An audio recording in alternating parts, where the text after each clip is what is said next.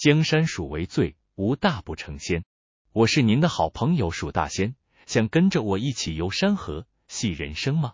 欢迎收听蜀大仙的三分钟快闪探索之旅。今天的内容非常特别，它不仅关系到我们的情感和生活方式，还有我们的成功和幸福。这一集我们要探讨的话题是不抱怨。你是否曾经因为生活中的种种挫折而抱怨不已？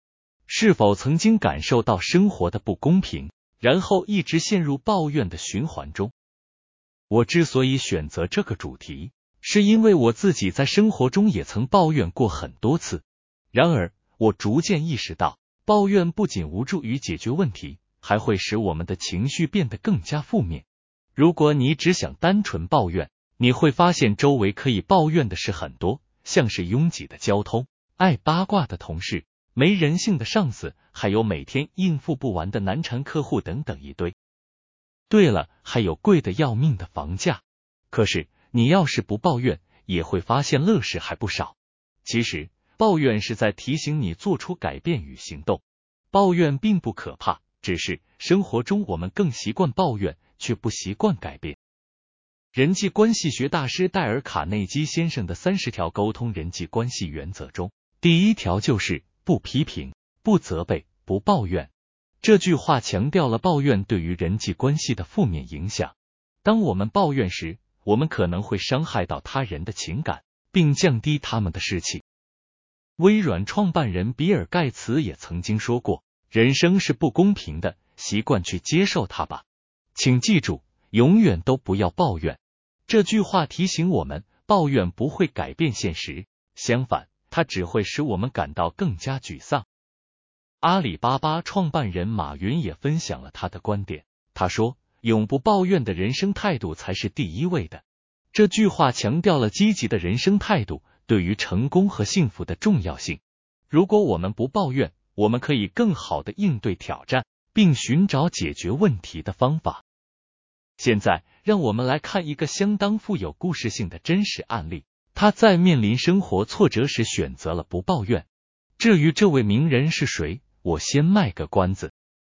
这是关于一位年轻人的故事。一八一四年，他出生在德国法兰克福的一个富豪家庭，在那里他度过了自己无忧无虑的少年时代。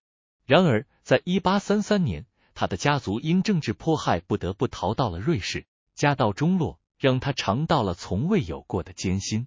他的脾气也因此变得十分暴躁。但有一天，他路过一块农田，这里刚刚经过一次洪水的侵袭，长势良好的庄稼被无情的毁坏，一片狼藉，惨不忍睹。这不由让他联想到自己命运的变迁。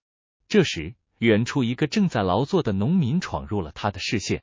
庄稼已经成了这样了，他还在忙什么？他好奇的想。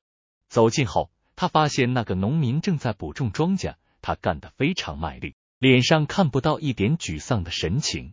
他问：“庄稼被毁掉了，你难道一点也不生气吗？”农夫回答：“抱怨是没有一点效果的，那样只会使事情变得更糟糕。这都是上帝的安排。您看，洪水虽毁坏了我的庄稼，但是却带来了丰富的养料，我敢保证今年一定是个丰收年。”说完。农民哈哈大笑起来。后来，这位年轻人成了一名药剂师助手，他特别喜欢科学研究。那时，婴儿因为没有合适的奶制品，死亡率很高。他开始研究可以减少婴儿死亡的奶制品。在研制的过程中，他经历过很多次失败。每次失败时，他都会想到那位农民的话：不生气，不抱怨，以更加积极的心态投入到研究中去。一八六七年，他成立了自己的食品公司，用他研制的一种婴儿奶麦粉，成功的挽救了一位因母乳不足而营养不良婴儿的生命，从此开创了公司辉煌的百年历程。大家猜到这位名人是谁了吗？没错，那个年轻人就是亨利内斯特莱，他所创立的公司叫 Nestle 雀巢，也是目前全世界规模最大的食品制造公司。透过这个主题。让大家更深刻的理解到，不能忘记这些名言和智慧的引导。就像发明大王爱迪生所说：“没有一位成功的人会抱怨自己缺乏机会，因为成功的人通常不抱怨，而是积极寻找机会，克服困难。